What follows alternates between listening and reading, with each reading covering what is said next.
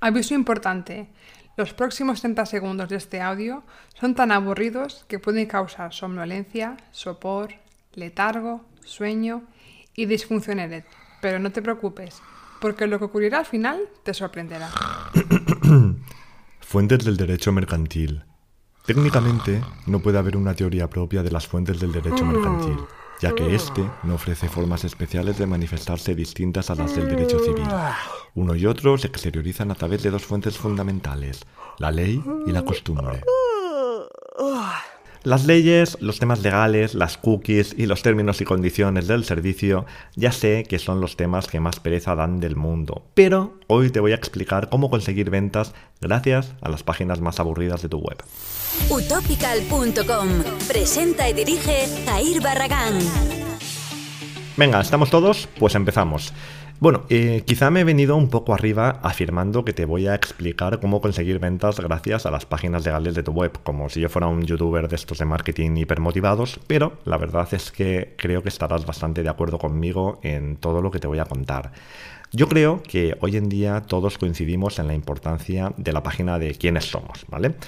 Es sobradamente sabido que cuando eres desconocido, un comportamiento habitual de un posible cliente antes de poner su número de tarjeta, eh, eso, en una web desconocida y que por lo tanto no genera confianza, es visitar esta página de quiénes somos o quién soy.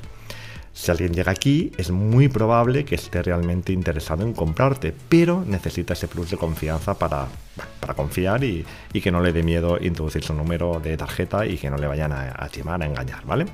Entonces, si consigues transmitir confianza y seguridad, probablemente termines cerrando una venta. Hasta aquí todos lo tenemos bastante claro y supongo que somos muchos los que nos hemos visto alguna vez en esta situación y por eso cuando somos nosotros mismos quienes creamos nuestra web, nos esforzamos bastante en hacer una página que sea atractiva, agradable y seductora. De hecho, nos esforzamos en que todas las páginas de nuestra web sean atractivas porque pues la verdad es que no, la verdad es que cuidamos todas las páginas menos las conocidas como páginas legales. Eh, política de privacidad, política de cookies, términos y condiciones, costumbres del ornitorrinco, Gutiérrez que le veo. Muchas veces he visitado alguna página bastante famosa eh, con un diseño exquisito, usabilidad excelente y por lo que sea vas a parar a alguna de las páginas legales y te encuentras una página con 5 millones de palabras, con una fuente Arial 4 imperceptible al ojo humano y sin un solo párrafo ni signo de puntuación. Ya sabéis a qué me refiero. Aunque reconozco que he caricaturizado un poquito, es totalmente cierto que muchas veces encontramos este tipo de páginas muy descuidadas. Yo creo que es el típico tema que, bueno, que da una pereza inmensa, que hacemos a regañadientes y por pura obligación, si no es que nadie lo haríamos, y además es porque es que pensamos que es una pérdida de tiempo que no nos va a llevar a ningún sitio. Y no es cierto, Alguien que visita una de tus páginas legales es alguien que tiene interés en lo que haces. Es, sin duda, un comprador potencial. Bueno, un comprador potencial o alguien que te quiera hacer la competencia y viene a copiarte los sexos. Pero lo que está claro es que nadie va a visitar esas páginas para pasar el rato, ¿vale? No tiene sentido. Y la idea de que sean poco atractivas es, te lo aseguro, muy mala idea. Pongamos un ejemplo. Vendes camisetas. Eh, yo mismo, aun siendo de la misma marca, llevo camisetas de tallas diferentes, porque a veces, ya sabéis que las tallas varían según el patrón, según el modelo o según el chino que las haya cosido, pero lo cierto es que las tallas no son siempre las mismas. Entonces, si tú te compras una camiseta por internet, mm, evidentemente no te la puedes probar, no sabes cómo te queda y es que de hecho ni siquiera sabes si es tu talla. No parece muy disparatado que queramos conocer la política de cambios y devoluciones quién paga los envíos y todas estas cosas en el caso de que haya algún problema. Es lo normal. Cualquiera tiene, de hecho cualquiera necesita tener esa información. Y esa información se encuentra en la página de términos y condiciones. Pues entonces asegúrate de que esté bien visible y bien bonita, porque si alguien busca esa información y no la encuentra porque está deliberadamente ocultada, no va a decir, bueno, va, eh, es igual, la compro y ya está. Lo que va a hacer es se va a ir a buscar esa prenda a otro sitio. Entonces, motivos para ocultar esta información nunca hay. Y si los hay porque aplicas unas políticas abusivas y lo sabes, lo que tienes que hacer es cambiar a unas políticas más honestas. Que para abusar de la gente ya están los bancos, las eléctricas de toda la vida y los gobiernos. Nosotros, las nuevas empresas, tenemos la obligación de hacer las cosas mejor. También Aprovecho para resolverte una duda bastante común y es que parte de la información de la que estamos hablando puede encontrarse en, tanto en la página de términos y condiciones como en la de preguntas frecuentes, si es que la tienes. Y a veces no sabemos bien dónde ponerla, si en una o en otra. Bueno, mi consejo al respecto es que aquello que sea realmente importante lo pongas en las dos páginas. Aquí lo más importante es que quien lo busque lo encuentre lo antes posible, porque es algo en lo que nunca nos va a apetecer perder tiempo. Y si, bueno, si lo que pasa es que tienes miedo de que eso se considere contenido duplicado y que eso te penalice, pues en ese sentido creo que tampoco tienes por qué preocuparte. Primero, porque estamos hablando de fragmentos de texto, no de copiar páginas enteras. Pero es que además, mm, si Google te penalizara, es que mm, creo que tampoco tiene ni la menor importancia, porque de hecho, eh, según cómo puede incluso hasta beneficiarte que Google te penalice aquí, porque es que estas páginas nunca se deben posicionar. De hecho, en todas mis webs pongo unos fragmentos de código que lo que hacen es evitar que Google indexe justamente estas páginas, porque no todo el mundo lo sabe, pero cuando tú haces una búsqueda en Google, hay veces que en los resultados de la búsqueda aparecen la página en sí en primera posición y debajo aparecen cuatro páginas del sitio destacadas.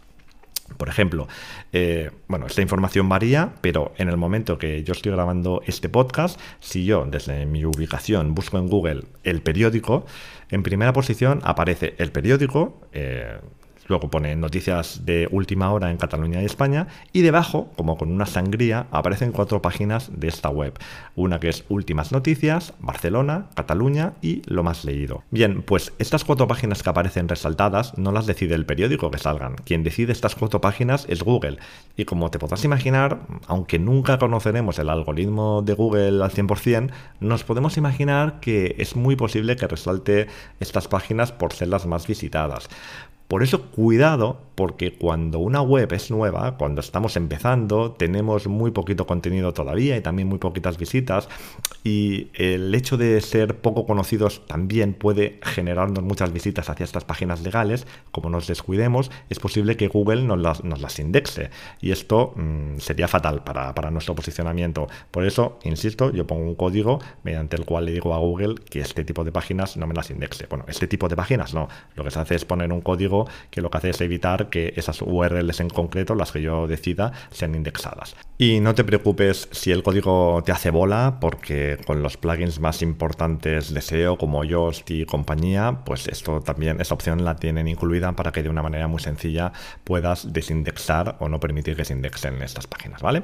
Pues nada, eh, como veis, a lo tonto, a lo tonto, hemos visto algunas cosas importantes que debemos saber de estas páginas tan aburridas.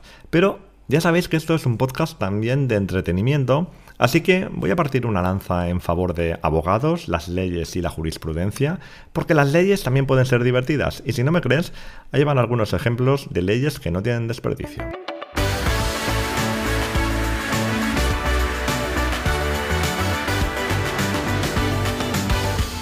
En Florida, las mujeres solteras que salten en paracaídas los domingos pueden ser encarceladas. Bueno, esta de graciosa tiene poco, así que vamos a intentarlo con la siguiente. En el Reino Unido, una embarazada puede orinar donde quiera, incluso en un casco de policía. En Alabama, Estados Unidos, es ilegal vendar los ojos de una persona mientras conduce su vehículo. En Indonesia, la masturbación está penada con la decapitación. No sé yo si esta ley la han aplicado a rajatabla. En Francia, es ilegal poner de nombre a un cerdo Napoleón. A ver, la verdad es que no puedo saber si son ciertas estas leyes o son fake. Eh, las he sacado de un artículo del diario 20 Minutos en el que se afirma que fueron publicadas en el diario The Times, aunque bien podrían haber salido del Mundo Today. En cualquier caso, aprovecho para recordaros que aquí venimos a divertirnos, no a aprobar exámenes de derecho. El hater de la semana. Hoy os traigo una reseña de una aspiradora de Xiaomi. Dice así. Hace ruido y se pierde por toda la casa. Y mira que tampoco es muy grande. No sé yo si la tuviera más grande. La casa, digo. Total, que los chinos estos no saben hacer nada. ¿Qué opináis? ¿Es una reseña cierta o es inventada por mí? La respuesta mañana en el Instagram de Topical. No olvidéis visitar las notas del programa, que es donde este show continúa. En el próximo programa.